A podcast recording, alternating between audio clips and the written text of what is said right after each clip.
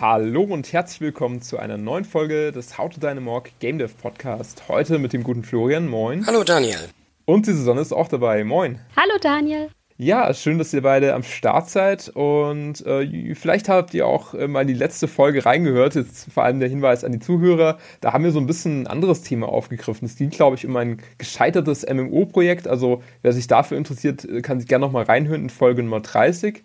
Aber heute geht es quasi wieder back to the roots. Wir reden so ein bisschen über Entwicklertipps, ganz im Blick auch auf unser eigenes Game, auf unser Adventure-Game. Und zwar haben wir heute das Thema so ein bisschen Drehbuch beim Film versus irgendwie, wie kann ich das beim Spiel adaptieren oder was kann ich da so Verschlüsse draus ziehen? Was ist vielleicht ähnlich bei einem Drehbuch und bei einem Skript für ein Spiel und wo liegen die Unterschiede? Und vielleicht erstmal an euch so die Frage gestellt, was glaubt ihr denn, wo sind denn da Unterschiede zu erkennen oder vielleicht auch Gemeinsamkeiten? Oh, naja. jetzt hier so ins, ins kalte Wasser stoßen. Ähm, Susanne, du hattest geruckt eben. Sag doch bitte was. Naja, also was man halt beim Spielen natürlich einkalkulieren muss, das Problem hat man beim Film nicht, ähm, ist der Spieler. Beim Film ist, lässt sich halt alles sehr genau planen, sehr genau timen, man weiß genau, wann was stattfindet. Und beim Spiel hängt es halt davon ab, was der Spieler macht. Und das ist halt nicht unbedingt so planbar. Also es könnte sein, dass sich der eine Spieler vielleicht fünf Minuten im ersten Raum aufhält und dann weitergeht. Es kann aber auch sein, dass der andere Spieler vielleicht nur eine Minute im ersten Raum bleibt und dann weitergeht. Mhm. Und das sind alles Sachen, auf die man vorbereitet sein muss. Ja, guter Punkt, guter Punkt. Äh, du hast noch Ergänzung, Florian, oder würdest du da äh, nur mit einstimmen wollen? Nee, genau. Ich glaube, das ist wirklich der, der grundlegende Unterschied. Die Interaktivität, die, die das Spiel bietet, äh, dass der Film nicht hat. Der, der läuft hier wirklich linear ab und man hat einmal das Spielertempo, die ja eben unterschiedlich mhm. sind, wenn sie auch in den Räumen erkunden, dass man trotzdem die Dramatik hochhalten kann, auch wenn der Spieler wirklich sehr, sehr trantütig durch die Kulisse schlurft. Und eben bei der Interaktivität dieses äh, Nonlineare auch, dass man auch nicht weiß, an welcher Stelle der Spieler was erkundet. Also die Geschichte könnte da eigentlich einen ganz anderen Verlauf nehmen als, als der Film, der immer gleich ist. Okay, aber wobei man muss ja sagen muss, eine Gemeinsamkeit ist so, dass beide Medien quasi ja eine Art Story erzählen wollen und man hat normalerweise auch einen klaren Anfangspunkt, einen klaren Endpunkt, ne, so ungefähr. Also zumindest jetzt bei unserem Spiel, das ist ja schon relativ linear, so ein Adventure. Wir wollen halt irgendwie eine Handlung vermitteln, wir wollen halt Charaktere erzählen, was die so erleben und so weiter. Und das ist ja schon eine sehr krasse Ähnlichkeit zum Film, weil wir jetzt ja auch kein Open-World-Game entwickeln, wo der Spieler total explorativ unterwegs sein kann, sondern er ist ja schon, sage ich mal, in seinen Handlungen sehr eingeschränkt. Ne? Also, ja, in unserem speziellen Fall ja, ja. da gebe ich dir recht, klar. Ja, ist richtig. Also ich meine, Susanne hat total recht, was sie sagt, dass die Interaktionen natürlich in einer unterschiedlichen Reihenfolge stattfinden können. Aber gerade bei unserem Spiel ist es ja schon so, dass wir den Spieler so ein bisschen durch die einzelnen Kulissen jagen und ihm jetzt ja nicht so die Handlungsfreiheit geben, dass wir sagen, gut, äh, du kannst hier quasi auch dein Spielziel vielleicht selber setzen, wie es bei einem Minecraft oder so der Fall ist, sondern es ist ja schon von uns eigentlich alles vorgegeben, welche Aufgaben gibt es zu ab, abzuarbeiten und äh, da muss der Spieler halt schauen, äh, wie er die angeht, die Aufgaben vielleicht, aber ein Stück weit ist es dann schon so, dass wir ähm, ganz klar sagen können, okay, die, die Story Pieces wollen wir vielleicht ungefähr in dem Spielabschnitt vermitteln oder nicht.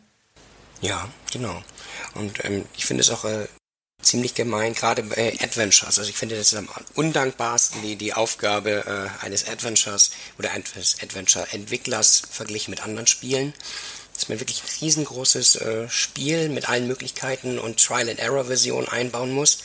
Und am Ende gibt es dann eben einen Lösungsweg, vielleicht noch zwei, drei alternative Enden, aber es ist eben trotzdem ein Weg, den der Spieler durchschreitet und dafür hat man ein riesengroßes Projekt aufgezogen.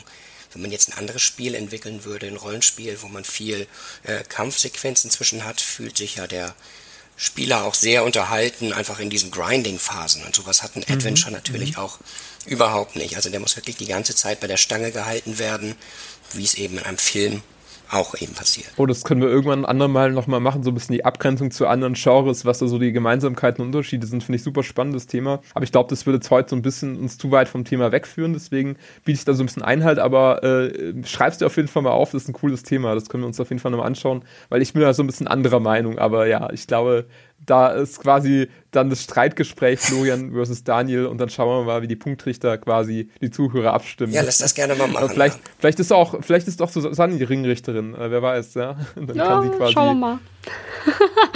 so, so, abstimmen mit, äh, mit dem Daumen, ja. Äh, naja, ähm, genau, worauf ich eigentlich hinaus wollte, so ein bisschen heute. Ich äh, bin ja aktuell gerade damit beschäftigt, ein Drehbuch zu schreiben für einen Film. Einfach auch vom Studium ausgehend. Und da bekommt man natürlich auch immer so ein bisschen durch die Vorlesungen halt auch vermittelt, was vielleicht ganz wichtig ist bei einem äh, Drehbuch oder worauf es da zu achten gilt, vielleicht auch bei der Charaktergestaltung.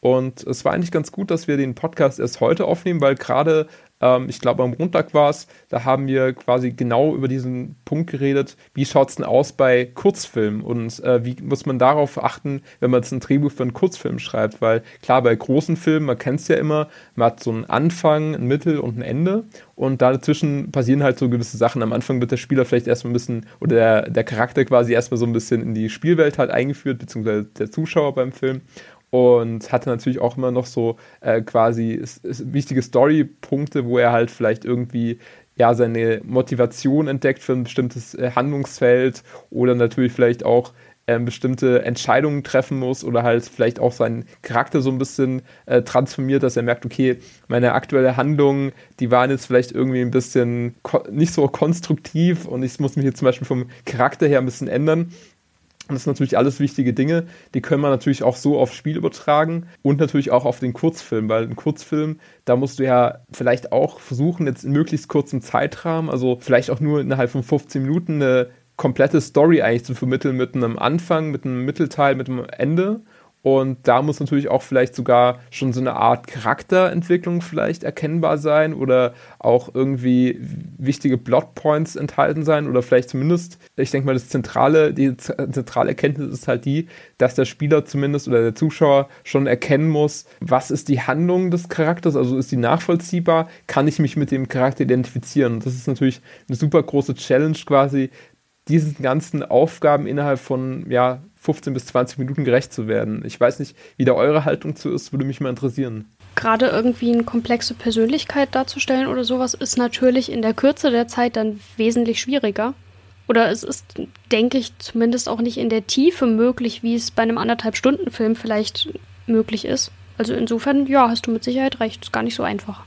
Und man muss ja auch die, die ähm, Atmosphäre oder die Kulisse auch mitgeben innerhalb weniger Minuten. Man hat ja nicht lange Zeit, da irgendwie was zu beschreiben, was hat sich zugetragen oder sowas, sondern wirklich, es muss einen Blick rausgeben einmal und der Spieler muss sofort wissen, in Betrachter muss sofort wissen, in, in was für einer Welt das Ganze spielt. Also vielleicht auch so eine Art Zuspitzung ein bisschen, dass du quasi nicht so ganz so tiefgründig arbeiten kannst, sondern halt ähm, vielleicht auch schauen musst, dass du halt so ein bisschen die Plotpoints so ein bisschen aggressiver setzt. Ne? Also das ja, wäre zum Beispiel. Das muss sehr plakativ sein, ja. Ja, genau. Also klar, du kannst natürlich versuchen, auch so ein bisschen hier und da ein bisschen subtiler zu agieren und vielleicht den Charakteren doch noch ein bisschen einen zweiten Charakterzug mitzugeben und sich nicht ganz komplett so auf die, diese vorderste Ebene zu heben und es nur quasi so als, als äh, Marionetten oder so zu, äh, ähm, darzustellen. Aber es ist natürlich schon enorm schwer, in diesem Korsett sich zu bewegen, innerhalb von wirklich 15 Minuten das unterzubringen. Ich glaube, das ist jetzt auch vielleicht der Sprung, wo wir machen können bei Episode 1. Ähm, wie seht ihr das dann? Ist es da uns gelungen, quasi innerhalb von einer kurzen Spielzeit diese Motivation des Charakters zu vermitteln. Also ich glaube nämlich, da ist nämlich Nachbesserungspotenzial auf jeden Fall da. Wir haben es nicht super schlecht gelöst, aber ich glaube, da ist auf jeden Fall viel Luft nach oben. Aber ich bin mal umso mehr auf eure Meinung gespannt. Ja, mit Sicherheit. Also allein, was wir jetzt sozusagen nach der ersten Episode alles festgestellt haben, was eigentlich tatsächlich so an offenen Fragen da ist und noch zu klären fehlt, war schon einiges.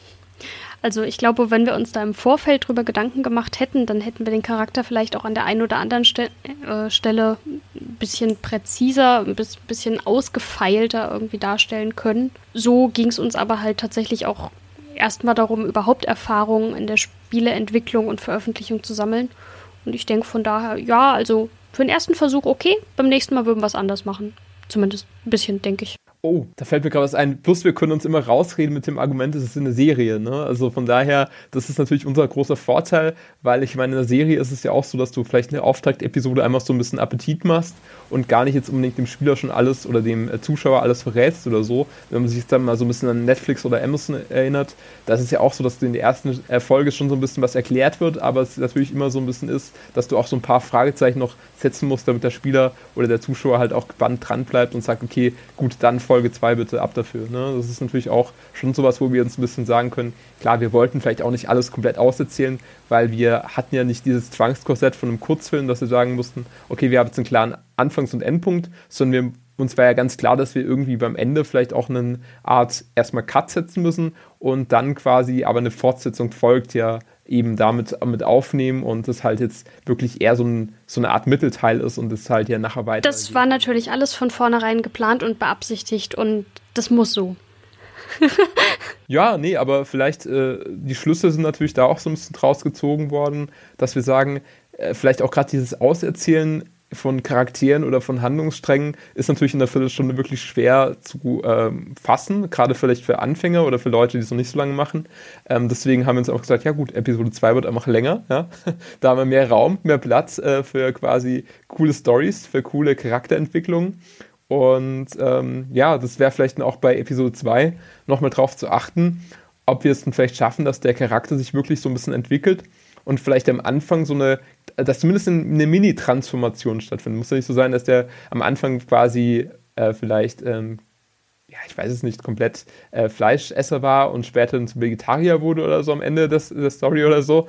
Das ist ja vielleicht ein bisschen krasser Change, aber vielleicht, dass er sich zumindest mal Gedanken darüber macht oder zumindest vielleicht äh, Leute, die jetzt vielleicht äh, kein Fleisch essen, irgendwie akzeptiert oder so. Wäre jetzt ja so ein Beispiel, wo man sagen könnte, es wäre schon so eine Art Wandel in der Persönlichkeit oder so. Ne? Das ähm, müssen wir mal schauen, ob wir das vielleicht in Episode 2 noch einbauen können. Fällt euch noch irgendwas ein, wo ihr sagt, okay, ähm, mit diesem Blickpunkt auch mehr Story ähm, und mehr Zeit quasi auch die Story auszuerzählen? Ich glaube einfach, wir sind äh, es schuldig in der zweiten Episode ein bisschen mehr Hintergrundwissen zu geben. Wenn man jetzt wieder eine Geschichte macht von einer Person, die irgendetwas tut, was ihr am Anfang erzählt wurde, und äh, dann wird es ja, eine Aktion da eben dazu ausgeführt, das, das reicht dann eben nicht. Also es muss natürlich jetzt wieder eine zweite Episode in sich äh, geschlossen sein, aber ähm, insgesamt soll natürlich auch ein bisschen mehr Hintergrundinformation rausgehen und die ganze Geschichte sich dabei auch weiterentwickeln.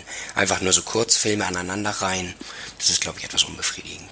Ja, mit Sicherheit, stimme ich dir zu. Wow, okay, cool. Dann haben wir es schon wieder geschafft. Sehr schön, sehr schön. Ja ich, ich darf noch ganz kurz überleiten zum quasi zum Outro-Part. Äh, Feedback immer sehr, sehr gerne gesehen. An podcast.hautodeinemorg.de äh, könnt ihr das Ganze schreiben oder natürlich auf unserem Discord-Channel mal vorbeischauen. Ist natürlich alles in den Shownotes verlinkt. Und ich habe es bei der letzten Episode, glaube ich, vergessen zu erwähnen, deswegen heute nochmal exklusiv erwähnt. Äh, Spotify sind wir jetzt auch am Start. Also für die Leute, die irgendwie gerne bei Spotify unterwegs sind, ganz einfach den Podcast abonnieren und äh, dann könnt ihr quasi uns immer direkt im Podcast-Feed äh, immer mithören und braucht da gar nicht mehr drauf achten, wann wir denn erscheinen. Ja, und ansonsten natürlich auch für die Leute mit Apple-PCs äh, und Smartphones gerne, gerne bei iTunes vorbeischauen und da ein Abo dalassen. Ähm, ja, äh, genau, dann hören wir uns beim nächsten Mal wieder. Vielen Dank fürs Dabeisein. Ciao, macht's gut. Ciao. Macht's gut.